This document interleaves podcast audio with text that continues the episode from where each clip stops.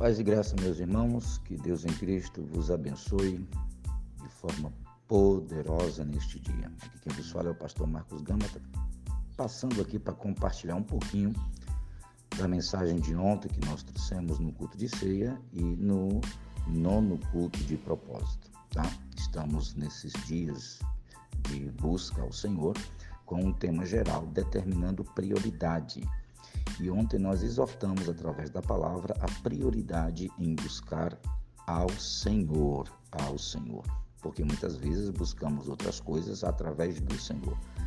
O Senhor não sendo o objetivo máximo. Trouxemos a mensagem com base em Jeremias 29:13 que diz assim: "E buscar-me-eis e me achareis quando me buscardes de todo o vosso coração." Apesar do tema central ser buscar, nós nos detemos na palavra quando, ou seja, uma condicionante muito clara, determinada por Deus através do profeta a todo Israel. Deus está dizendo que vocês vão me buscar. É uma ação. Nós precisamos buscar. A igreja não foi feita para viver de inércia, para viver contemplativa, para viver assistindo nada. A igreja precisa tomar atitude de buscar e viver buscando ao Senhor. Através do profeta, Deus diz: Buscar-me-eis e me achareis. Ou seja, uma coisa é buscar a Deus, outra coisa é achar Deus através da oração, através do jejum, através da consagração.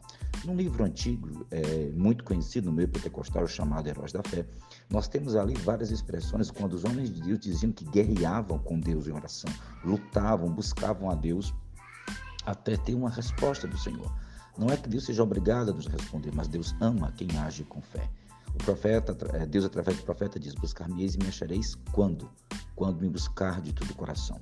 Quando o coração não estiver mais dividido, quando a alma inteira quiser Deus, não apenas o que Deus pode dar. Quando a alma inteira quiser Deus, não apenas a bênção de Deus, não apenas o milagre de Deus, não apenas a proteção de Deus, mas o Deus da bênção, o Deus do milagre, o Deus da proteção.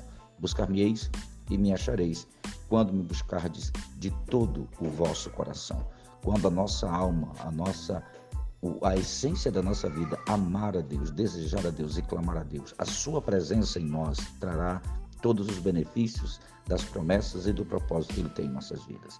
Assim foi a exortação que Deus deu através de Jeremias ao povo de Israel. Assim é a mesma exortação que Deus traz para mim e para você, igreja do Senhor. Precisamos buscar ao Senhor, nos esforçar, nos angustiar, clamar, termos fome e sede de Deus. E essa presença, como diz no Salmo 91, aqueles que habitam no esconderijo do Altíssimo, a sombra do Onipotente, descansarão. Que Deus em Cristo vos abençoe de forma muito especial neste dia, em nome do Senhor Jesus.